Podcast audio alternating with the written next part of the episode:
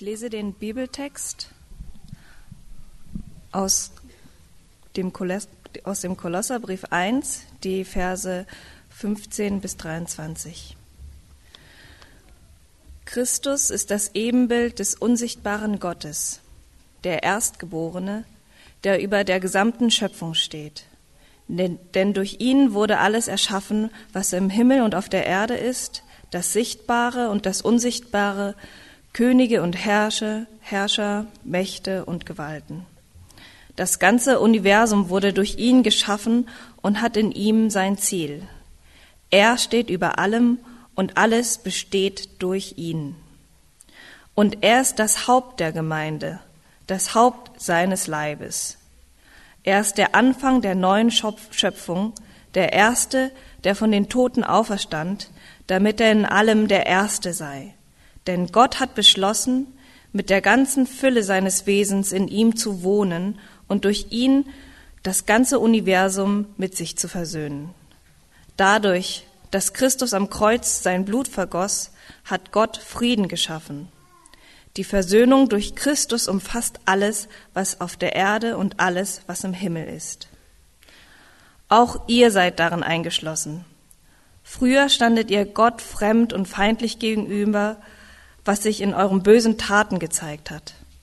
Doch jetzt hat Gott euch mit sich versöhnt durch den Tod, den Christus in seinem irdischen Körper auf sich nahm, damit ihr heilig und untadelig und makellos vor Gott steht. Bleibt nur fest und unerschütterlich in eurem Glauben und lasst euch durch nichts von der Hoffnung abbringen, die Gott euch mit dem Evangelium gegeben hat. Ihr habt diese Botschaft gehört. Es ist die Botschaft, die überall in der Welt verkündet worden ist und in deren Dienst Gott mich, Paulus, gestellt hat. Amen.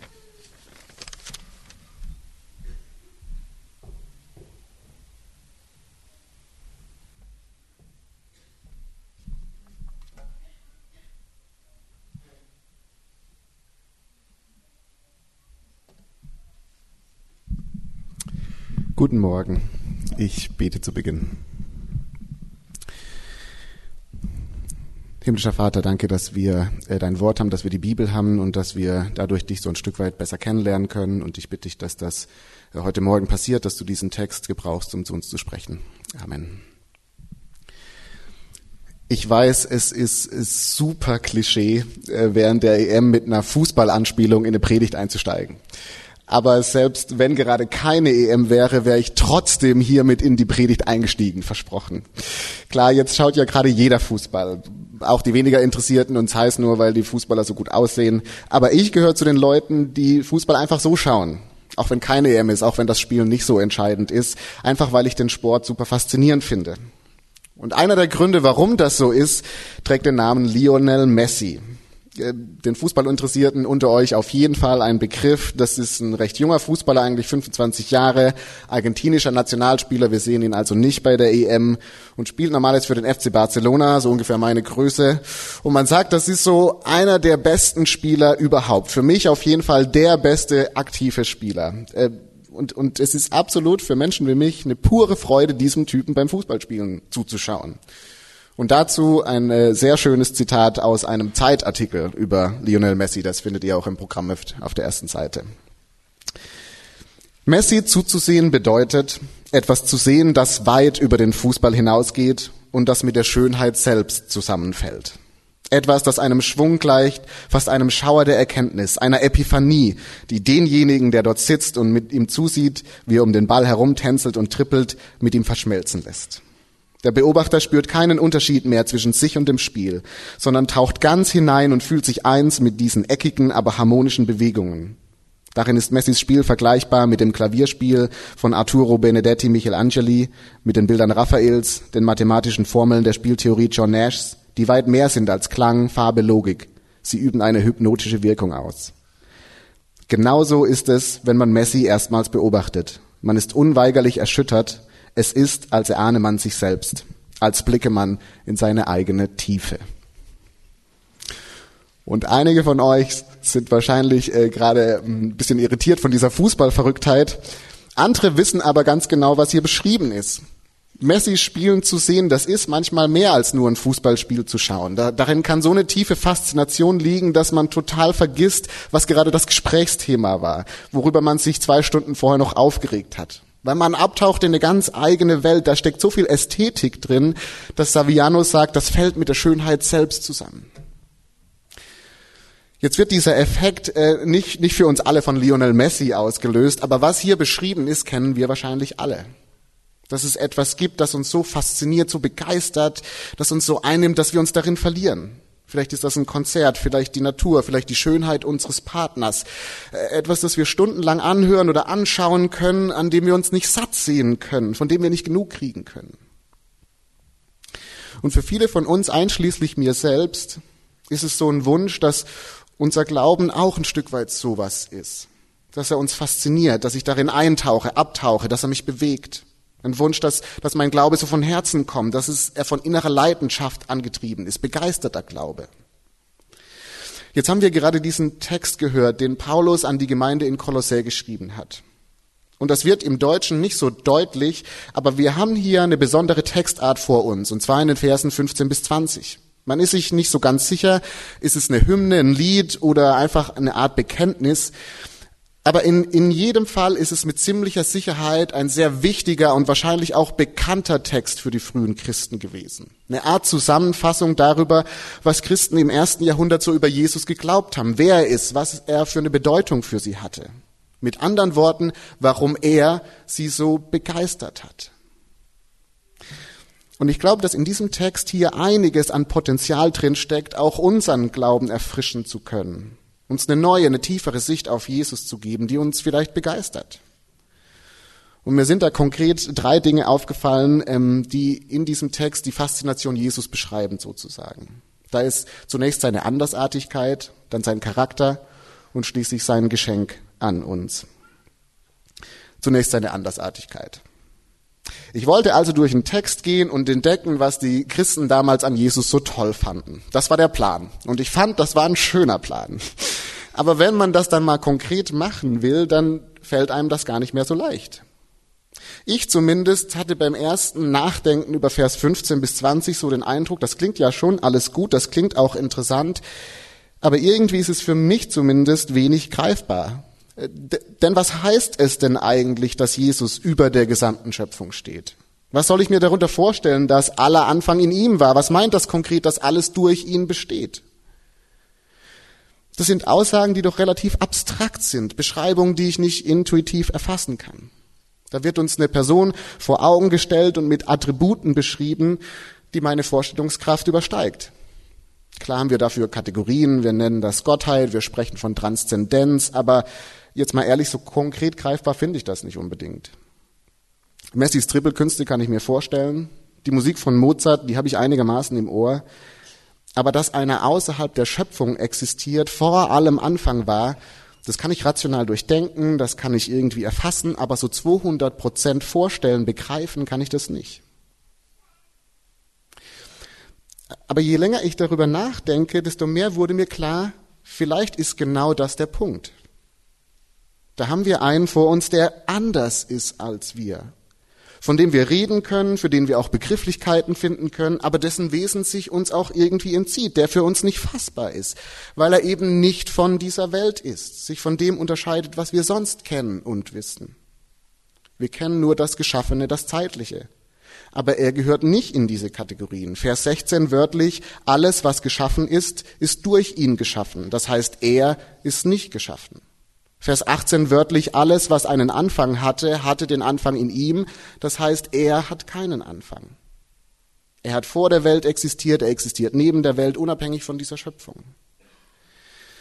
Karl Barth hat dafür einen lateinischen Begriff geprägt. Er nannte das Deus totaliter aliter. Gott ist der ganz andere. Das heißt, sobald wir über Gott reden, über Jesus reden, reden wir über etwas, für das uns die Vergleiche fehlen. Er ist der ganz andere, er spielt in einer eigenen Liga sozusagen. Und, und damit hinken alle Beschreibungen, die wir so anstellen. Ich war im März diesen Jahres in der Arnold Newman Ausstellung hier in Berlin. Eine Ausstellung äh, von vielen seiner Fotografien. Und da gab es dann so diverse Ausstellungsräume. Es war sehr, sehr schön gemacht. Und, und in diesen Räumen war dann jeweils so ein großes Zitat von Newman, war über den äh, Bildern angebracht. Und eins von diesen Zitaten fand ich ziemlich einprägsam, habe es dann abfotografiert und später abgeschrieben. Und da hieß es in der deutschen Übersetzung, Fotografie ist sehr unwirklich. Man nimmt eine dreidimensionale Welt und reduziert sie auf zwei Dimensionen. Man nimmt Farbe und reduziert sie auf Schwarz und Weiß. Und man hält den Fluss der Zeit an. Es steckt viel Trügerisches in der Fotografie. Das muss man erkennen und darauf bauen. Und dann gibt es vielleicht Kunst. Und ich dachte so, das beschreibt ziemlich gut auch das Problem in Anführungszeichen unserer Beschreibungen von Gott. Das sind zweidimensionale Bilder einer dreidimensionalen Sache.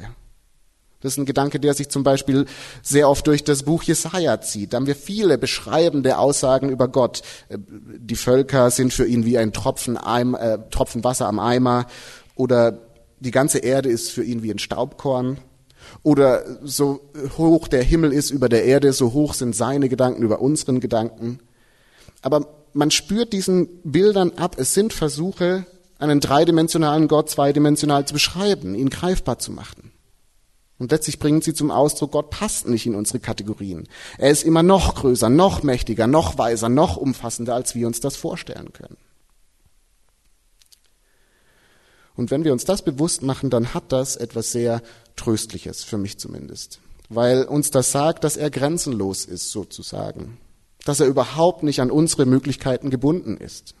Vielleicht kennt ihr diese Situation, in denen man drinsteckt und denkt, so Gott, die Uhr läuft gegen dich.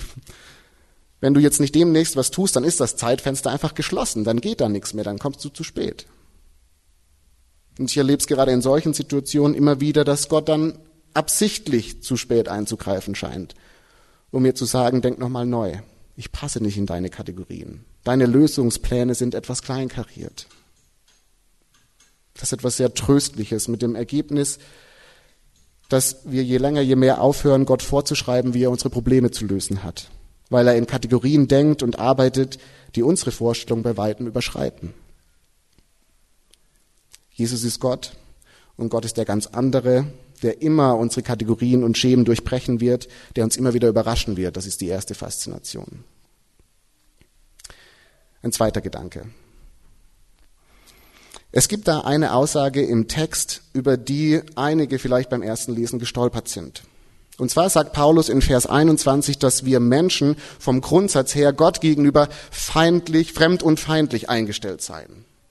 Aber das ist etwas, wo man, mit den meisten von uns sich nicht identifizieren würden. Selbst wenn ich kein Christ bin, auch sonst nichts glaube, feindlich eingestellt sind wir ja trotzdem nicht. Vielleicht weiß ich einfach, dass ich nichts weiß, bin Gott gegenüber sozusagen neutral. Das kann man unmöglich als feindlich bezeichnen. Und trotzdem sagt Paulus, dass es da einen Knick in der Beziehung zu Gott gibt, dass es da Versöhnung braucht. Was meint er damit? Ich habe mich in letzter Zeit wieder vermehrt mit Startups beschäftigt. Ähm, dieser ganze Prozess von, von der Geschäftsidee bis ähm, hin, hin vielleicht zu einem ganzen Unternehmen. Und in der Regel ist ja gerade der Anfang so besonders spannend. Da sind es erstmal ein oder mehrere Leute, die haben dieselbe Idee und dann arbeiten sie Tag und Nacht daran, feilen, entwickeln das Ding und, und am Anfang leisten sie dann auch die ganze Arbeit. Aber irgendwann kommt einer der wesentlichen Knackpunkte in diesem Prozess vom Startup zum Unternehmen. Ein Knackpunkt, der für die meisten Startups, die ich kenne, echt eine Herausforderung war. Und das ist der Punkt, an dem zum ersten Mal Leute eingestellt werden. Leute, die bei der Entwicklung der Idee nicht dabei waren, Leute, die nicht mehr auf derselben Ebene wie die Gründer arbeiten, Leute, die in einem Angestelltenverhältnis eintreten. Und plötzlich gibt es da eine Hierarchie. Sind die Gründer die Chefs und haben die Leute unter sich, die für sie arbeiten. Und das ist eine entscheidende Phase, wenn zum ersten Mal in so einem Startup definiert wird, wie die Hierarchien sind. Wie sehr bin ich der Chef? Wie klar sind die Anweisungen? Wie funktioniert dieses neue Verhältnis? Und das muss ich erst mal finden. Und es passiert wahrscheinlich äh, häufiger, dass die ersten Angestellten sich gar nicht so sehr als Angestellten sehen. Wir sind ja immer noch ein Startup. Wir arbeiten alle zusammen, eine große Gruppe. Du hast das Ding zwar gegründet, dich hier investiert, aber ich mache da jetzt schon auch mein eigenes Ding draus. Du zahlst mir meinen Lohn, aber wenn dein Konzept mir nicht passt, dann mache ich es eben auf meine Art. Und in dem Moment, in dem der Chef, der neue Chef, als solcher nicht akzeptiert und respektiert wird, in dem Moment fängt das ganze Ding an zu kippen. Der Angestellte gefährdet sozusagen das ganze Unternehmen und von einer neutralen Beziehung zwischen Chef und Angestellten kann beileiben keine Rede mehr sein. Und hier könnte der Vergleichspunkt sein, den Paulus meint. Weil Gott in der Bibel durchgehend als, als derjenige beschrieben ist, der, das, der der Gründer des Projekts Erde ist sozusagen. Er ist der Schöpfer, der Herrscher, die Quelle allen Lebens. Und in dem Moment, in dem wir ihn nicht anerkennen als das, was er ist, als Gott, in dem Moment kippt diese Beziehung. Und ich glaube, das meint Paulus hier mit fremd und feindlich eingestellt. Es geht nicht so sehr darum, dass wir Hassgedanken gegenüber Gott hätten, sondern dass wir ihn schlicht nicht anerkennen als das, was er ist. Wir behandeln ihn nicht als Gott, wir akzeptieren ihn nicht als Gott, der uns geschaffen hat, von dem wir abhängig sind, der so viel größer ist und so viel mehr weiß als wir. Und wir tun das genau in dem Moment, in dem wir einfach an ihm vorbeileben, ihn ignorieren, nicht auf ihn hören, sondern unser eigenes Ding machen. Und natürlich bekommt unsere Beziehung zu ihm dadurch einen Knacks. Mehr als das. Wir verweigern ihm die Anerkennung. Wir verweigern ihm den Gehorsam sozusagen.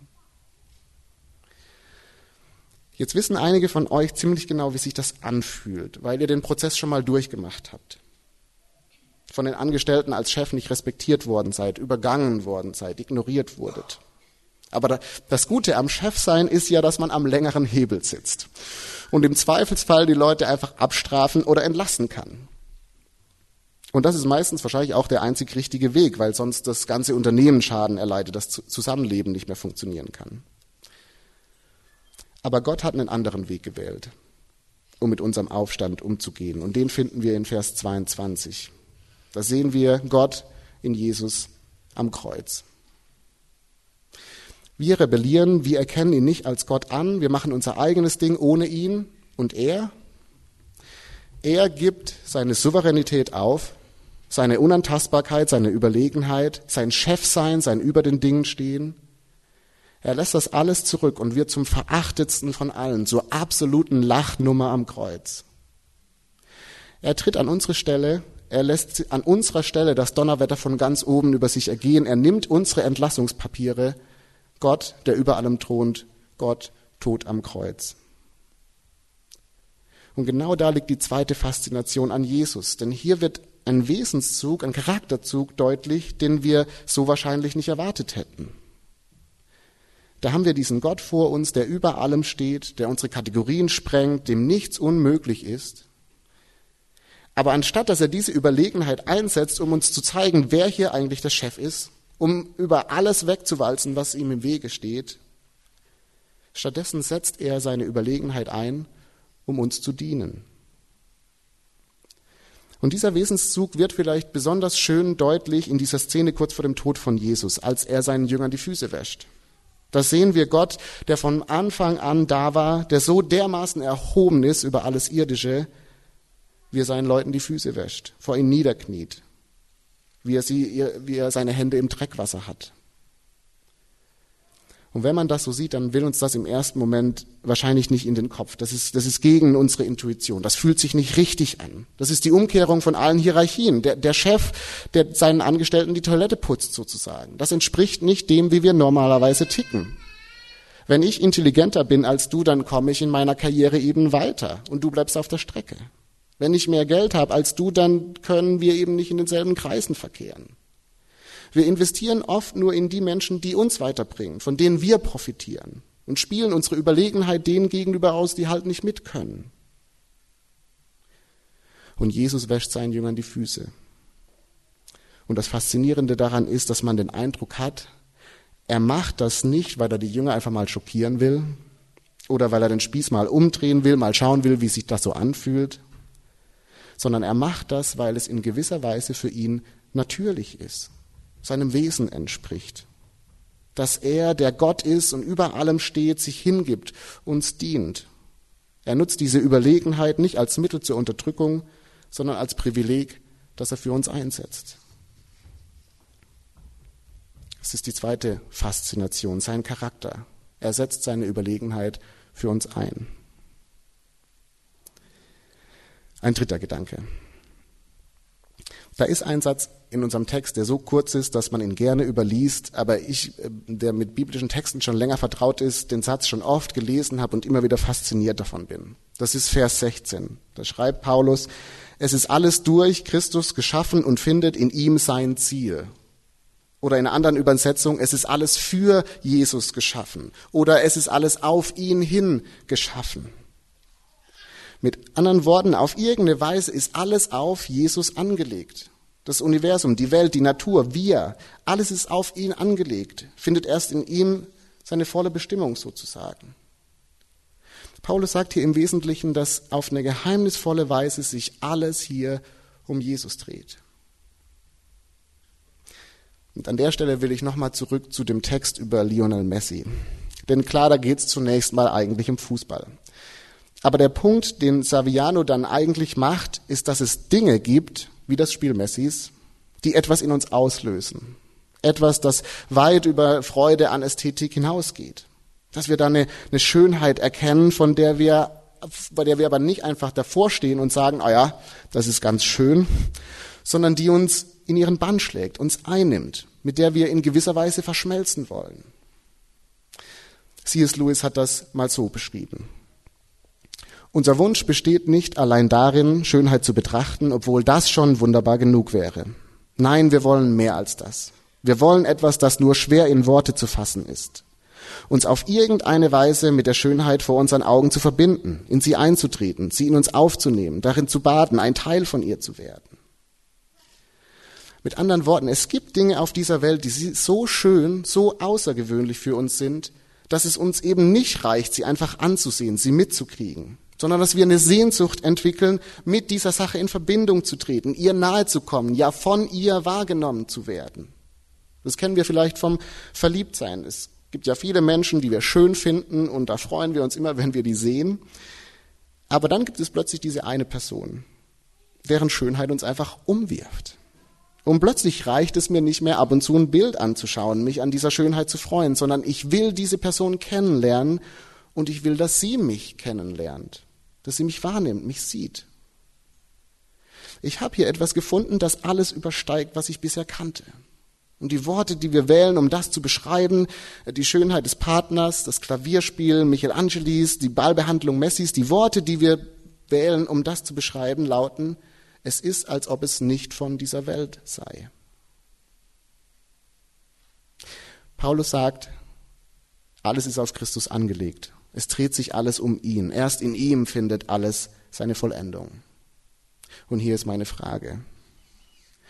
Könnte unsere Sehnsucht danach, Schönheit nicht nur zu entdecken, sondern auch mit ihr verbunden zu sein, könnte diese Sehnsucht ein Zeichen dafür sein, dass das stimmt? Dass wir letztlich auf Christus angelegt sind? darauf nicht nur von ihm zu wissen, sondern in Verbindung mit ihm zu treten, seine Schönheit zu genießen, von ihm gekannt zu sein. Ich finde es interessant, dass die, die Beschreibung, die in der Bibel für den Himmel verwendet wird, sehr oft lautet, wir werden dort von Gott erkannt sein. Und man stolpert darüber, weil man denkt, nee, es geht doch darum, dass ich ihn kenne. Aber die Beschreibung ist, dass wir von ihm erkannt sind. Das Wesen, das über allem steht, die Herrlichkeit in Person, die strahlende Mitte von allem, dass dieser Gott mich kennt, mich liebt, mich schätzt, stolz auf mich ist. Das ist die Beschreibung von Himmel. Und in diesem Sinne haben Christen bereits ein Stück Himmel auf Erden, weil Jesus uns diesen Platz im Herzen Gottes erkauft hat. Paulus beschreibt das mit den Worten in Vers 22, er hat uns heilig und untadelig und ohne Makel vor Gott gestellt. Und das bedeutet nichts anderes, als dass Jesus uns seinen eigenen Platz zum Tausch angeboten hat. Er war heilig, untadelig, ohne Makel und wurde sündenbeladen, verurteilt am Kreuz. Wir waren feindlich eingestellt, rebellierend und wurden heilig, untadelig, makellos. Er hat die Hände im Dreckwasser, damit wir saubere Füße bekommen. Er verliert seinen Glanz, damit wir glänzen können. Und wenn wir das verstehen, dann kann uns das so eine Sicherheit in unserer Beziehung zu Gott geben. Gott ist weit mehr als nur okay mit uns, sondern wie er seinen Sohn liebt, so liebt er uns. Auf eine ganz besondere Art und Weise ist er stolz auf uns, freut sich über uns. Jesus hat uns einen Platz im Herzen Gottes gegeben, der bisher nur für ihn reserviert war. Und jetzt nimmt er uns damit hinein ins Vaterherz Gottes. Unser Glaube, mein Glaube lebt davon, dass ich mir diese Dinge immer wieder neu bewusst mache. Wer Jesus ist, was er für uns getan hat, was für eine Art von Beziehung ich da mit Gott eigentlich habe. Und das sorgt zumindest bei mir manchmal für Begeisterung. Vielleicht nicht die Art von Begeisterung wie gestern nach dem 1 zu 0, aber eine Begeisterung, die mich im Glauben fester macht, die mich bewegt. Amen.